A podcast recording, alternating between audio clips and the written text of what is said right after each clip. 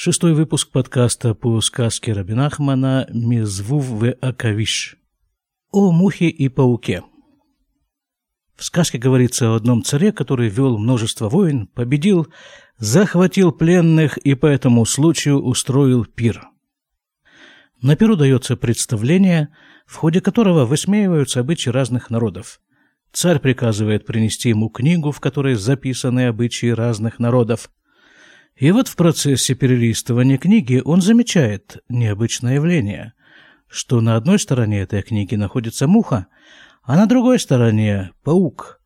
И паук естественным образом пытается пробраться к мухе, ну, чтобы полакомиться ею. Это как раз вполне заурядное явление. А вот необычность заключается в том, что как только паук начинает приближаться к мухе, Поднимается листок книги и загораживает собой, защищает ее от паука. Наблюдая за этим явлением, царь постепенно засыпает и видит сон. Против него ополчились множество людей, хотят его убить, и приближаются к нему, и вот тогда опять встает тот же самый листок той же самой книги и защищает царя. Царь хочет посмотреть, что именно, какие именно обычаи какого народа записаны на этом листе, и не может, боится это сделать. Начинает кричать во сне «Жалко, жалко!» Тут во сне появляется большая-пребольшая гора, спрашивает его, «От чего ты так кричишь? Я уже столько лет сплю», — говорит ему гора, «и никто не может меня разбудить, а вот ты своим криком меня разбудил». Царь рассказывает э, свою проблему, говорит, как же мне не кричать. Вот э, меня хотят убить, и только вот этот вот листочек, тоненький листок этой вот книжки защищает меня. Гора говорит ему, не беспокойся. Этот же листок защищает и меня тоже, ведет царя и показывает во сне, как именно листок книги ее защищает. Там была целая эпопея развернуто. Мы читали это все в прошлый раз. И в позапрошлый раз тоже, кстати. Тем временем царь проснулся и первым же делом посмотрел на листок книги, который защищает всех и все. И, конечно же, на этом листе были записаны обычаи евреев. Проще говоря, Тора, которая всех нас защищает. Тогда царь решает, что, конечно же, он сам будет придерживаться еврейского закона, но как, э, как распространить эту идею, как вовлечь в нее людей? И вот он решил снять свою царскую одежду, переодеться в одежды простого человека и поехать по свету, поискать мудреца, который бы смог разрешить ему этот сон. В ходе этой поездки он узнает, что где-то там живет мудрец, который может ему помочь. Он направляется к мудрецу, мудрец говорит ему, «Ты знаешь, я сам ничего не могу сделать». Мы уже как-то говорили, что вот именно так ведет себя цадик, праведник. Когда к нему приходят за советом, он поступает следующим образом. Мудрец ему говорит, я сам ничего не могу сделать. Только в определенный день я провожу следующую процедуру. Я зажигаю смесь определенных растений и этим дымом окуриваю человека. И тогда человек сам в состоянии увидеть, понять ответ на свой вопрос. То есть праведник не дает человеку готовые решения. Он помогает человеку расширить его угол зрения – до такой степени, что в этот новый угол зрения попадает ответ на вопрос вопрошающего. Где-то примерно здесь мы и остановились в прошлый раз. Продолжим. Вейшева Молехацмо и решил царь, Махарши квар килязман рав, бишвильзе, шемтин од а до тоайом вот ходыш. Он решил что он уже и так потратил достаточно много времени на решение этой проблемы, на то, чтобы получить ответ на свой вопрос, так э, подождет уже он до этой самой даты, когда и состоится воскурение смеси. Вазасало ахахам кен каналь. И тогда сделал ему мудрец то, о чем он говорил. Выше, но то им акторет – каналь и окурил его этой смесью. Витхилерот афилю машая наса ему кодема леда. И начал видеть царь даже то, что происходило с ним до его рождения. Баэт Шаян Шама, Баулям Эльон, в то время, когда он еще был просто душой в высшем мире – то есть еще до облачения души в тело. Ведь основное, как говорят многие мудрецы, это память.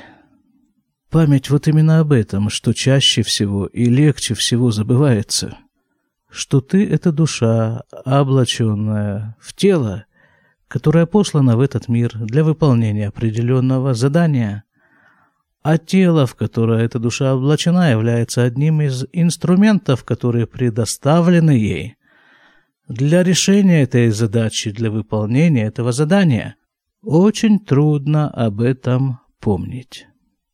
Каждый из нас, конечно же, это знает, но постоянно забывает. Очень трудно об этом помнить все время. Так вот он увидел, то есть ему просто напомнили, напомнили с помощью расширения его угла зрения до такой степени, что он увидел, вспомнил, что он душа, и увидел себя то время, когда он еще не спустился в этот мир. וראש היו מוליכים הנשמה שלו דרך כל העולמות. вот здесь идет процесс спуска души в этот мир. Это буквально два дня назад на последнем уроке моего учителя Равагада он рассказал вот такую вот историю. К Альтер Ребе, это основатель хасидизма Хаббат, он жил 200 с небольшим лет назад.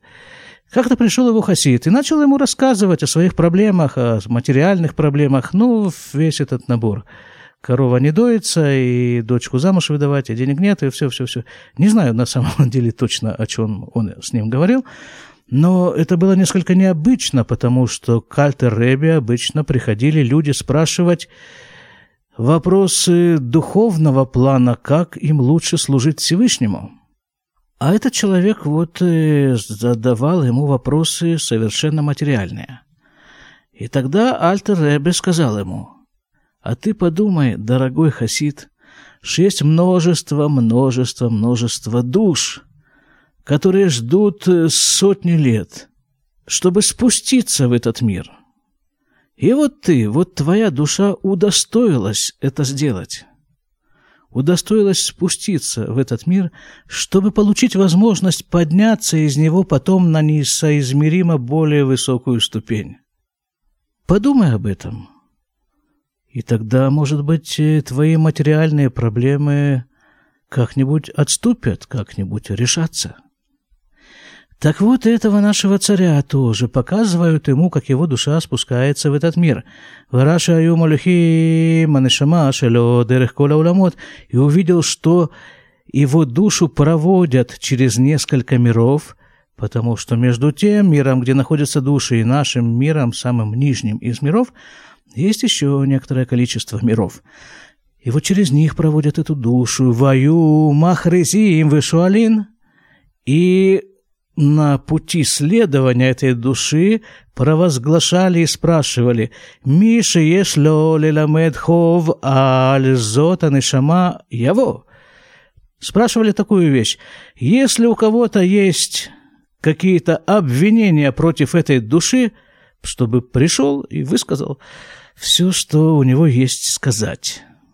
Просто ведь душа это уже не первый раз проделывает этот путь – и из того мира, в котором она находится вечно, э, в этот мир, в котором она находится временно. И если во время прохождения всех этих кругов что-то не совсем удачное с ней произошло, если что-то не совсем удачное сделал человек, которому эта душа принадлежала, то хорошо бы об этом заявить вот и приглашают, мол, кто знает что-нибудь насчет этой души, чтобы пришел.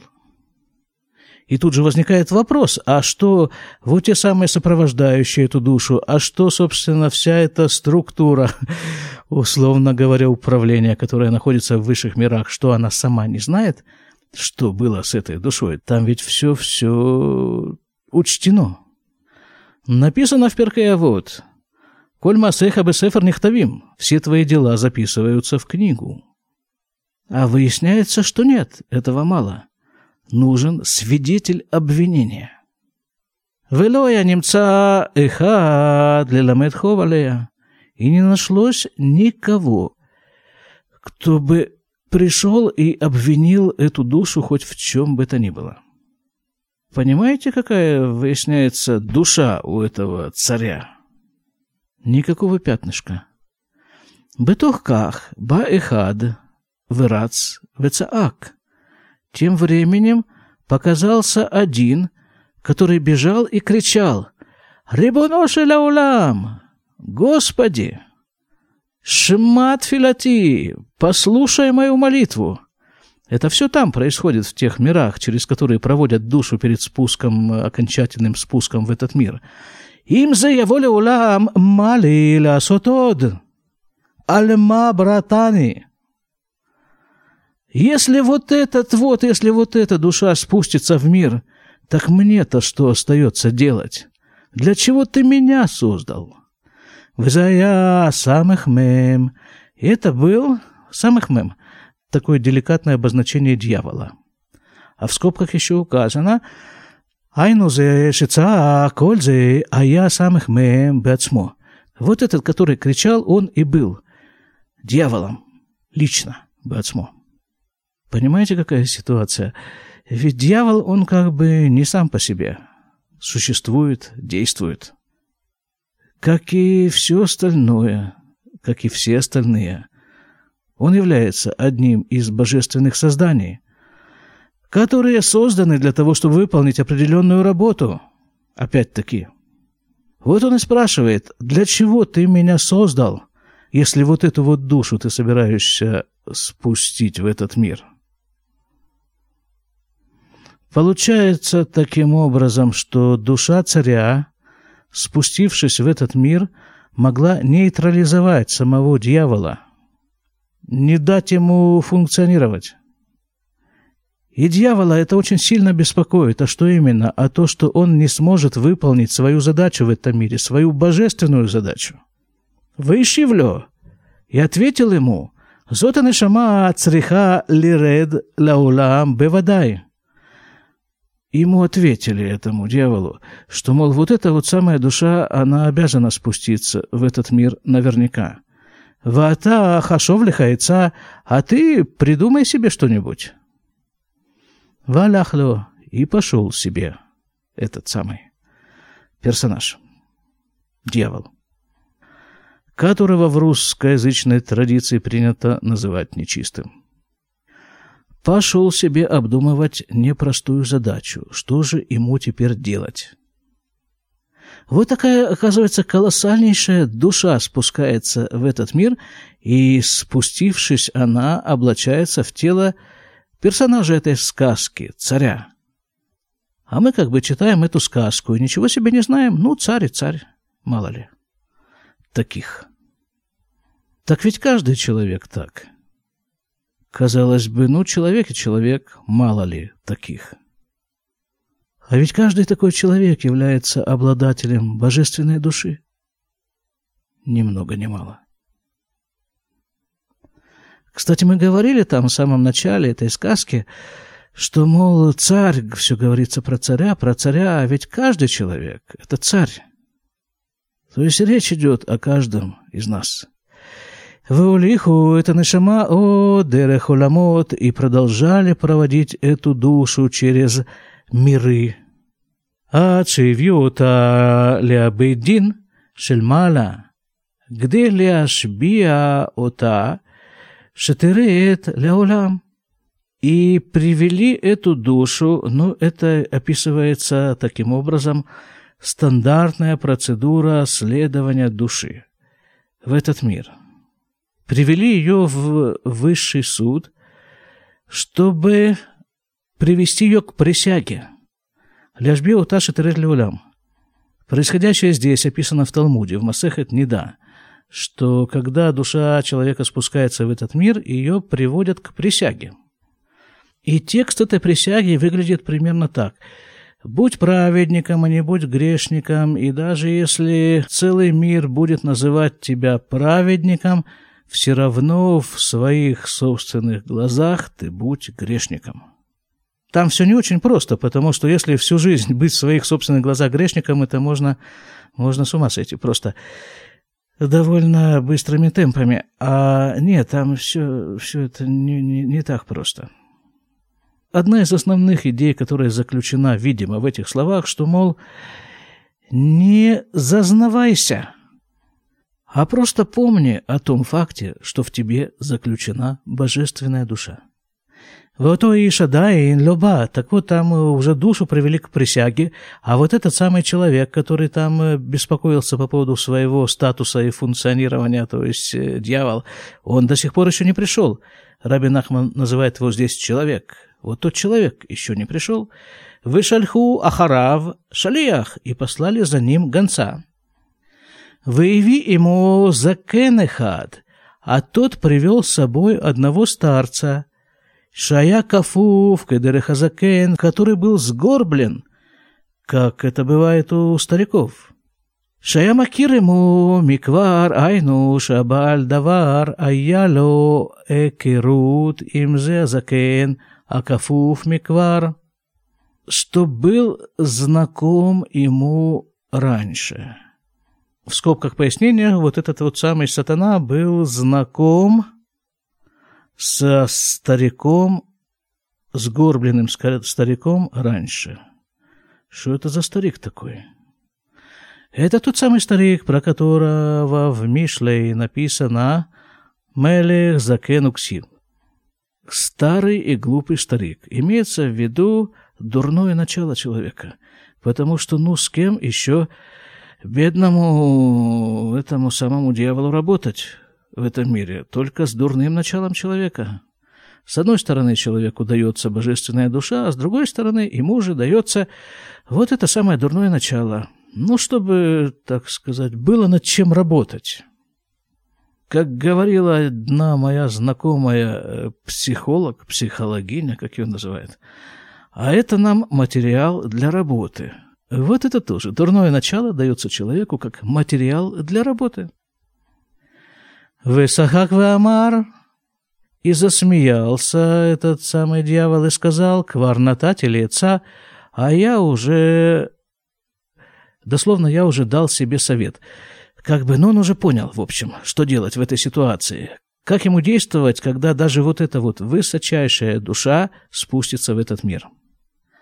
Рашаюлили хляулам. Он может идти дальше в этот мир. Вот эта самая душа. Помните, да, всю эту нашу историю про муху, паука, что там э, постоянно были, как правило, два, в общем-то, глобальных обобщенных персонажа, один из которых постоянно хотел другого уничтожить. И тогда вставал тонкий листок книги и защищал его от уничтожителя – так вот, вот, вот, вот корень-то вот этого всего. Что есть душа, божественная душа, спускающаяся в этот мир. И есть сатан, который э, пытается ее, ну, не то чтобы уничтожить, но отвлечь от выполнения основного задания. Вот, да, и, и где защита? А вот она. Вот этот вот листок, на котором записаны еврейские обычаи, Тора. ויראה כל מה שעבר עליו מתחילה ועד סוף. И он, царь, под действием вот этого воскурения увидел, увидел все, что произошло с ним с самого начала и до самого конца. Вейхнаса Мелех, и как он стал царем, Вамильхамот Шаяло и войны, которые он вел в Хули и так далее. И вот здесь вот эта сказка заканчивается. Ее традиционно принято считать незаконченной. Это видно, исходя из самого текста.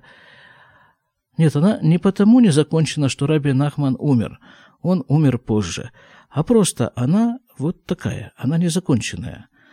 И, может быть, она незакончена еще и потому, что, ну ведь жизнь-то продолжается. Один аспект. А второй, Галут, тоже продолжается. Но в этом Галуте Всевышний предусмотрел для нас вещи, которые напоминают нам о том, что мы должны помнить. И вот эта вот сказка, она в свою очередь является тоже своеобразной смесью для воскурения, тем дымом, которым мудрец окуривал царя, помогая ему таким образом вспомнить, откуда он пришел и куда он идет, и что ему делать по пути следования. До свидания.